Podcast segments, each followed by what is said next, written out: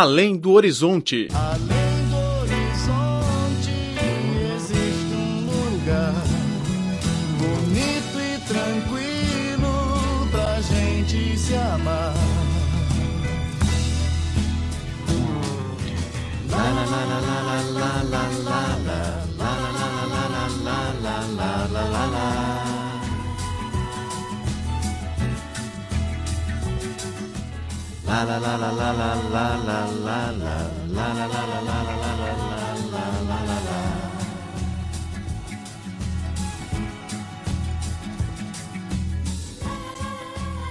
Olá, caro ouvinte, seja bem-vindo a mais uma edição do programa Além do Horizonte.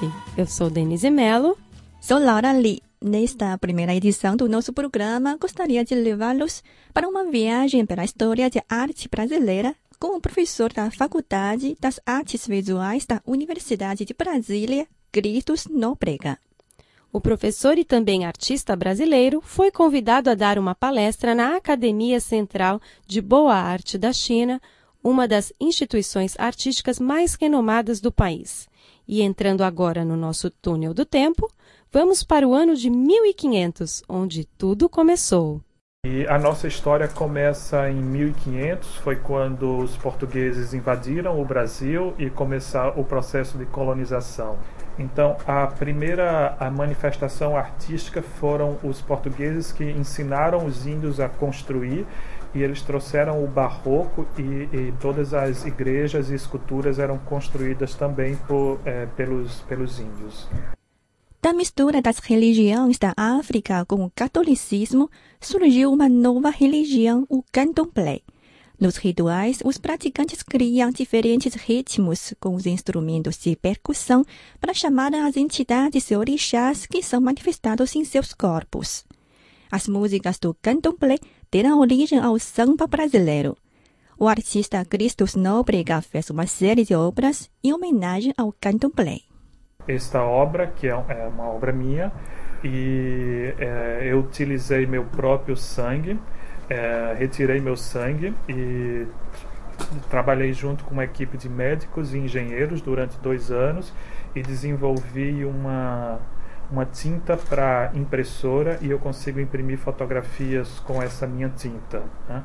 E, e as flores que eu é, retrato, que eu fotografo, são flores e plantas, são plantas e flores utilizadas no candomblé. São todas plantas mágicas. Né? É, o título da série chama Sudário, é referência ao manto de, uhum. de Cristo. A utilização do sangue na arte data de tempos remotos quando os homens primitivos usavam o sangue como tinta nas pinturas rupestres. Para Cristos Nóbrega, este líquido que nos mantém vivo ainda causa um certo estranhamento nas pessoas, mas ele consegue ver além dos tabus.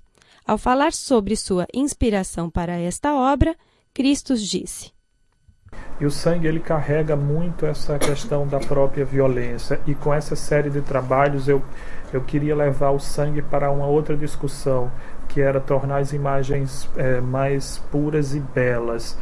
Os portugueses trouxeram também a arte em azulejos.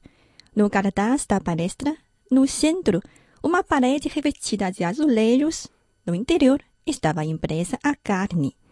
Esta é a obra da artista contemporânea mais famosa do Brasil, Adriana Varejão se você olhar para a obra dela, é possível ver que ela se é, faz referência aos elementos é, tradicionais, como a pintura portuguesa, hum. mas dentro da, desse, disso ela mostra a carne, sinal, é, o sinal de, de, tragédia que foi o, o momento da escravatura brasileira. Né?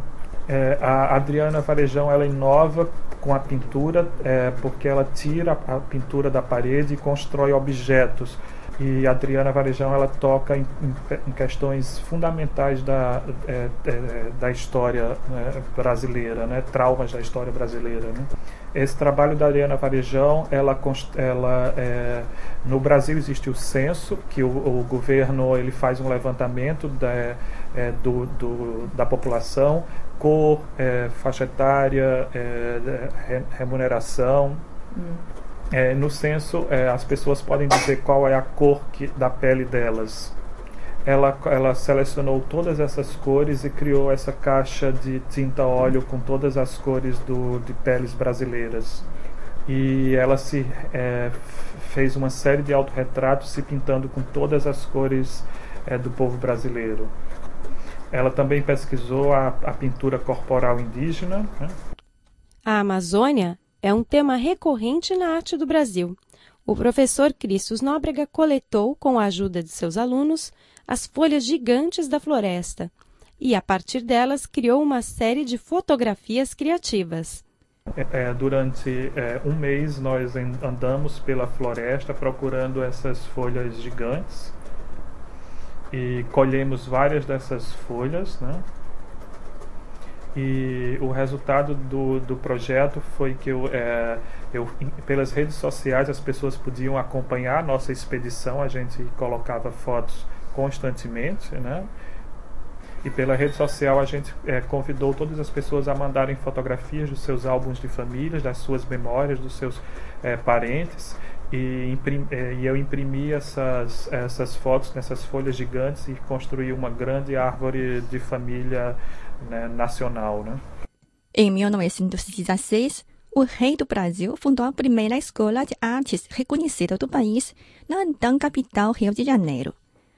Na escola era lecionada as técnicas de pintura da escola europeia e também a pintura a óleo. No entanto, as técnicas e conceitos artísticos da Europa acabavam botando os alunos brasileiros que ansiavam por independência e liberdade de criação. Em 1922, essa data é importantíssima para a história da arte brasileira. Os artistas é, acharam que é, não quiseram mais é, continuar com as técnicas tradicionais e fizeram um movimento de rompimento com a técnica tradicional europeia. Esse foi o grupo de artistas, era formado por, por artistas visuais, escritores, poetas e jornalistas. E criaram esse, esse cartaz e criaram um manifesto, uma revista com as novas diretrizes do que seria deveria ser a arte é, moderna no Brasil. O que o Brasil neste momento é, se, é, tinha como princípio era se alimentar de todas as influências do mundo inteiro e transformar essas influências em algo novo e algo exclusivamente brasileiro.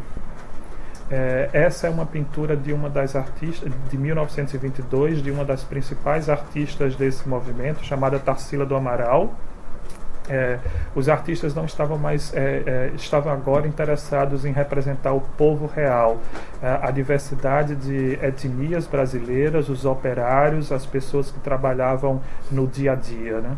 E aí nessa pintura é possível se ver é, asiáticos, é, negros, é, índios, é, enfim, várias etnias que compõem o Brasil.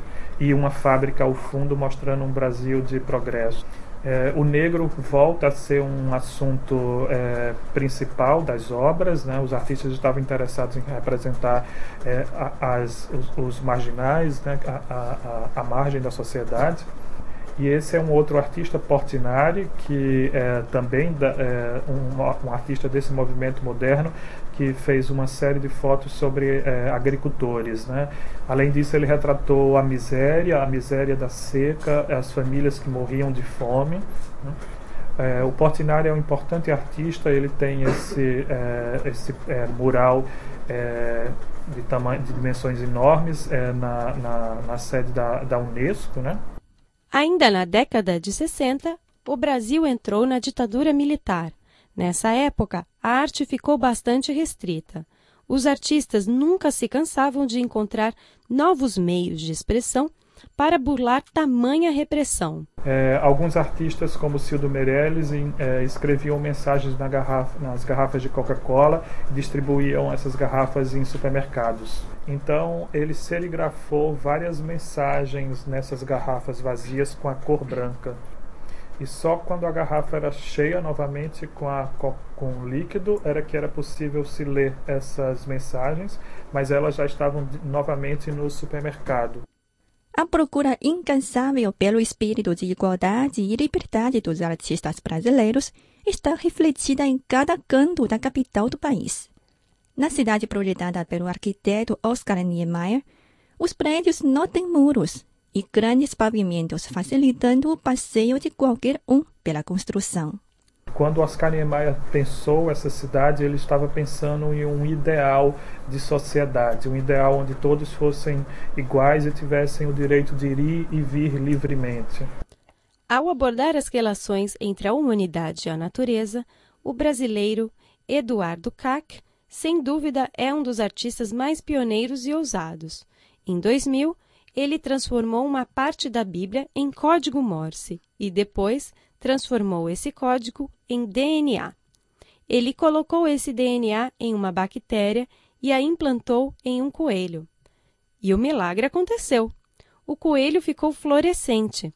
Esta magnífica obra ele chamou de O Oitavo Dia. O título da obra chama O Oitavo Dia. Na cultura, na cultura cristã, Deus fez o mundo em sete dias. Então, com isso, ele quer dizer que o oitavo dia é, é a hora dos artistas tomarem conta do mundo. Eduardo Gag, o primeiro artista do mundo na arte transgênica, criou uma obra mais vintage, usando tecnologia de ponta. Ele digitalizou as fotos de todos os membros de sua família num microchip e o plantou no seu próprio corpo. Será que a intenção dele foi passar a mensagem de que a arte, no final, é para explicar quem realmente somos? Cinemania, a paixão da China pela sétima arte.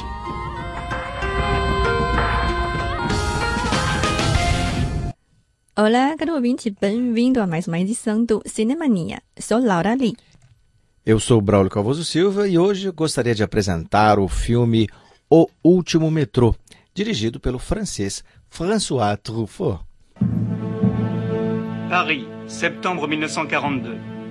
Depuis deux ans, l'armée allemande occupe la moitié nord de la France. No inverno de zone libre 1942, os nazistas alemães tomaram a cidade de Paris. O metrô era o único meio de transporte que funcionava entre a zona ocupada e a zona livre. E por isso pegar o último metrô era uma coisa de suma importância para os parisienses. Existia, porém, outra coisa indispensável para eles: ir ao teatro. Au théâtre Montmartre, une pièce est en répétition et pourtant le directeur Lucas Steiner a quitté la France précipitamment. Il n'avait pas le choix. O judeu Lucas Steiner era o dono do Teatro Montmartre. No entanto, ele foi impossibilitado de continuar comandando o teatro devido à ocupação dos nazis.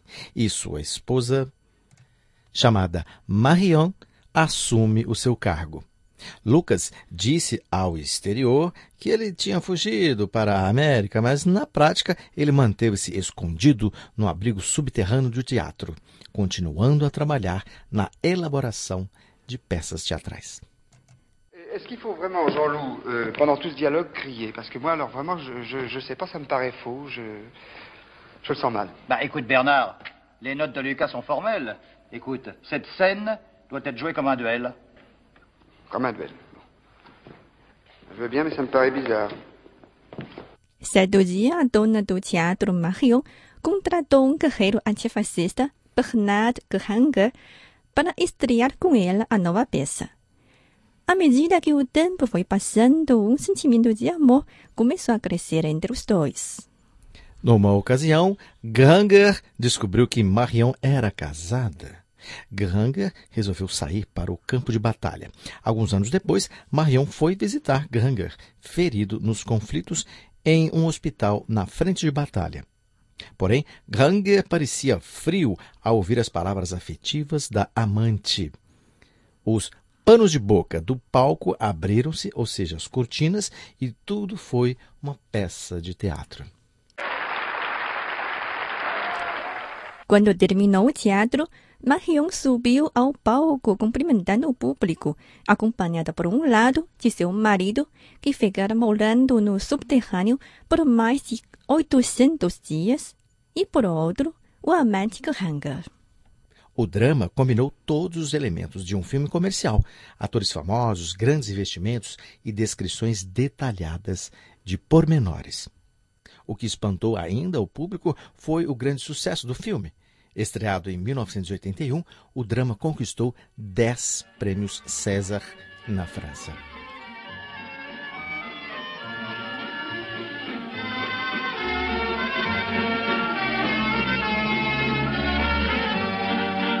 Je ne sais pourquoi j'allais danser à Saint-Jean au musette, mais il m'a suffi d'un seul baiser pour que mon cœur soit prisonnier.